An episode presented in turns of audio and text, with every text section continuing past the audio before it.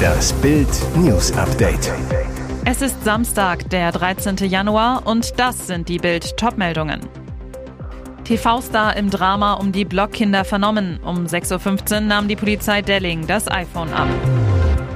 Frieren oder Front? Putins eiskalter Knasttrick. Protzprinz Markus schoss das Tier ab. 400.000 Strafe für Schildkrötenquälerei. Die Sonne über Hamburg war noch lange nicht aufgegangen, da klingelte die Polizei bei Gerhard Delling. Als die Fahnder am Freitag Villa und Büros von Christina Block durchsuchten, standen sie auch beim Lebensgefährten der Steakhouse-Erbin an der Tür. ARD-Sportlegende Delling lebt mit seiner Partnerin zwar in der Blockvilla, hat aber auch eine eigene Wohnung in Hamburg. Dort öffnete er um 6 Uhr.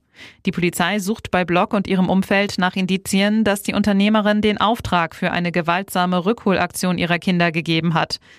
Sie hat das nicht nur gegenüber Bild mehrfach bestritten. In der Silvesternacht hatten acht Männer Blocks Ex-Mann Stefan Hensel in der Nähe seines Hauses in Dänemark angegriffen. Sie sollen ihn niedergeschlagen haben. Die Männer brachten die Kinder Clara und Theodor nach Deutschland. Hensel hatte die beiden nach einem Besuch 2021 nicht mehr herausgegeben. Er wirft Block Gewalt im mütterlichen Haushalt vor. Seit zehn Jahren tobt der Sorgerechtsstreit. Am 5. Januar urteilte das Hamburger Oberlandesgericht, dass sie Clara und Theodor dem Vater übergeben muss. Die Geschwister wurden nach Dänemark gebracht. Jetzt der Polizeieinsatz. Gerhard Delling sei als Zeuge angehört worden, heißt es von der Polizei gegenüber Bild.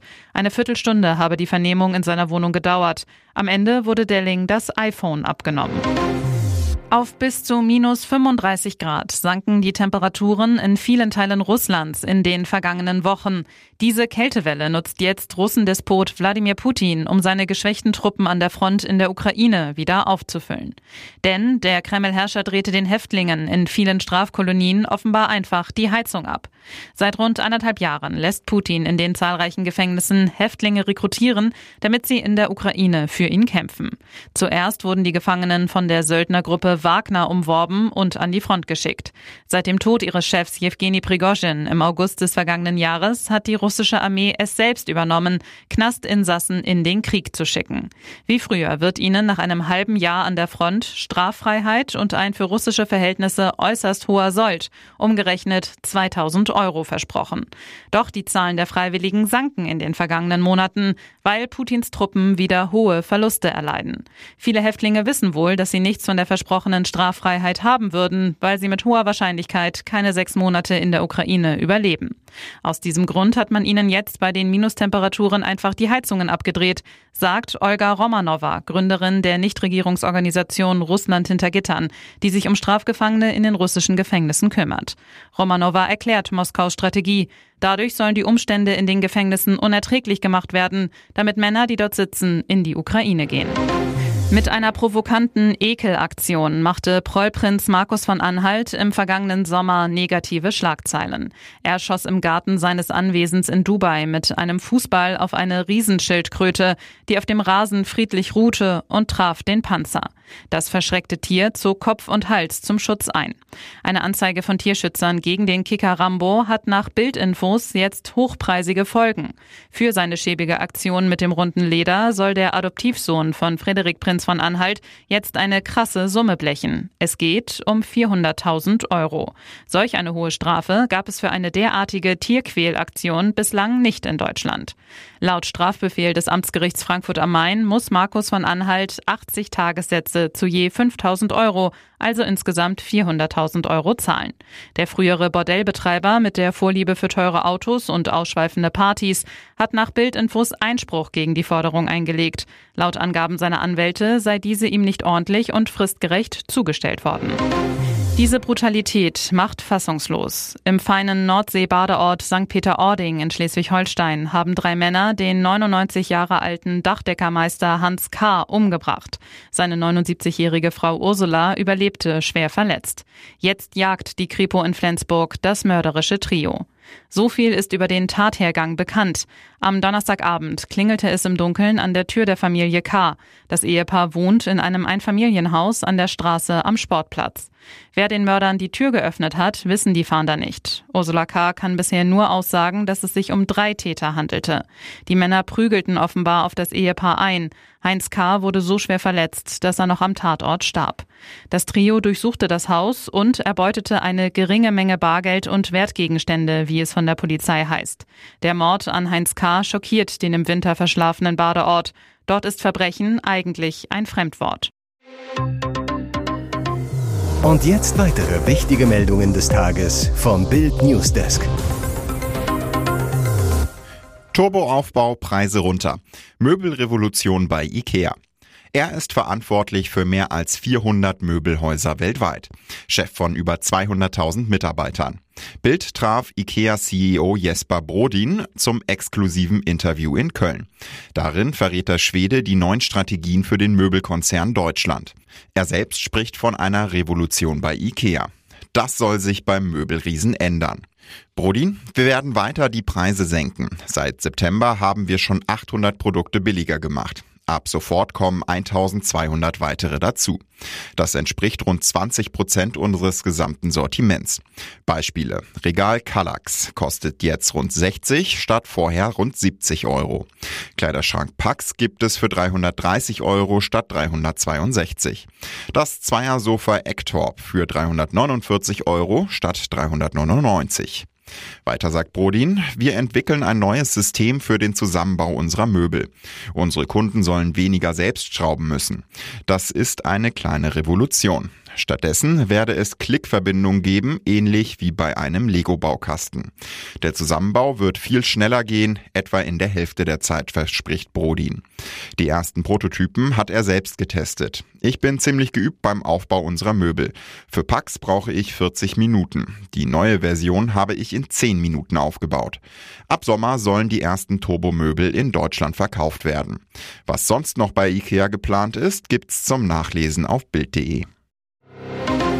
Er frisst 100 Flaschen auf einmal. Fantastisch. Deutschland hat den Superschlucker. Strichcode nicht erkannt, Flasche drehen, noch einmal rein. Und das immer und immer wieder. Hinter einem viele Menschen mit ihren riesigen Tüten, die ungeduldig die Augen verdrehen. Da kann man schon mal die Nerven am Pfandautomaten verlieren. Ich konnte mir die langen Schlangen nicht mehr ansehen, erzählt Supermarktchef Jonas Meyer und kaufte den Turboschlucker für seinen Edeka in Hittfeld. Kostet zwar so viel wie ein Mittelklassewagen, ist aber eine Investition, die sich lohnt. Denn der Tomra R1 nimmt 100 Dosen und PET-Flaschen gleichzeitig an. Alles kann direkt aus einer Tüte in die große Öffnung gekippt werden, dann schließt sich die Klappe.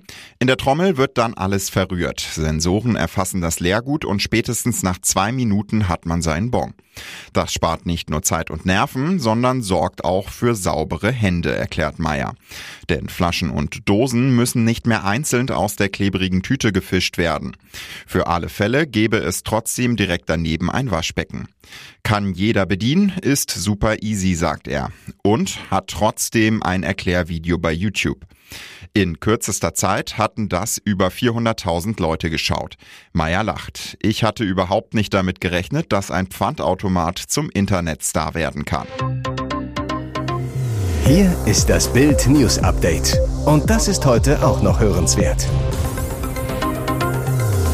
Für Franz. Bayern siegt im ersten Spiel nach dem Beckenbauer Tod.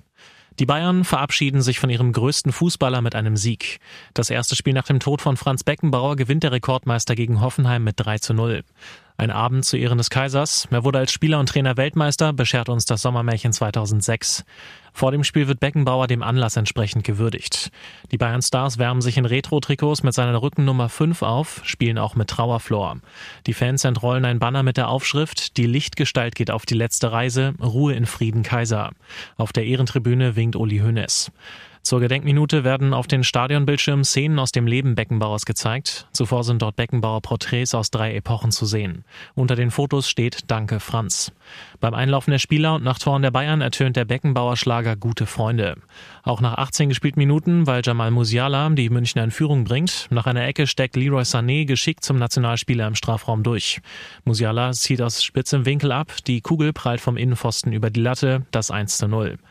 Auch das zweite Tor ist eine Co-Produktion der DFB-Stars. Wieder legt Sané auf Musiala, wieder trifft der Offensivwirbler. Eine begeisternde Offensivgala liefern die Bayern aber nicht durchgängig ab. Der Auftritt ist alles andere als Franz-like. Phasenweise scheint es so, als steckten Harry Kane und seine Kollegen noch im Winterschlaf. Der England-Knipser trifft aber noch zum Endstand, stellt mit seinem 22. Treffer nach 16 Spielen den Hinrunden-Torrekord von Lewandowski ein. Am Ende hält auch Manuel Neuer den Sieg fest. Der Eckschalker pariert zweimal stark gegen Bayer und Kramaric. Bayer trifft zudem noch die Latte. Nach der gelb-roten Karte gegen Hoffenheims Prömel ist das Spiel aber endgültig entschieden. Das Team von Trainer Thomas Tuchel bleibt so an Tabellenführer Leverkusen dran und würdigt Beckenbauer mit einem Erfolg. Kühe auf Weide in Brandenburg erfroren. Peter erstattet Anzeige gegen Landwirt. Für den erbärmlichen Kältetod mehrerer Kühe in Brandenburg an der Havel fordern die Tierschützer von Peter jetzt Konsequenzen und haben Strafanzeige wegen Tierquälerei gestellt. Das ist passiert. Feuerwehr und Veterinäramt rückten am Donnerstag bei klirrender Kälte zu einer Suchaktion aus, fanden dabei die Tiere. Es handelt sich vermutlich um ein Überflutungsgebiet. Die Kühe seien eingefroren, sagte der Sprecher der Stadt Thomas Messerschmidt nach ersten Erkenntnissen. Es soll sich um drei lebende und vier tote Kühe handeln. Sie gehörten wohl einem Bauern aus einer benachbarten Gemeinde. Auf Bildern ist zu sehen, wie tote Tiere im Eis stecken. Sie waren am Donnerstag auch nicht mehr frei zu bekommen, hieß es. Hochwasser ließ seit Tagen die Havel übers Ufer treten. Die entdeckten noch lebenden Tiere sollten am Abend wieder im Stall sein, sagte der Sprecher der Stadt. Wer die toten Tiere gemeldet hatte, konnte er zunächst nicht sagen.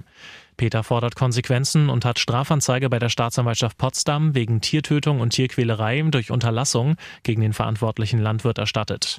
Außerdem fordern die Tierschützer ein unverzügliches Tierhalteverbot. In einem Überflutungsgebiet bei anhaltendem Hochwasser über mehrere Tage hinweg und Minusgraden wäre der Halter der Rinder dazu verpflichtet gewesen, diese in Stallungen zu bringen. Somit hat der verantwortliche Landwirt eindeutig das Tierschutzgesetz missachtet, indem er zugelassen hat, dass die Kühe qualvoll erfroren sind, sagte eine Sprecherin am Freitag. Sie forderte dazu auf, Tiere auf Weiden umgehend bei der Polizei oder dem Veterinäramt zu melden, um in den kommenden kalten Tagen weiteres Tierleid zu verhindern.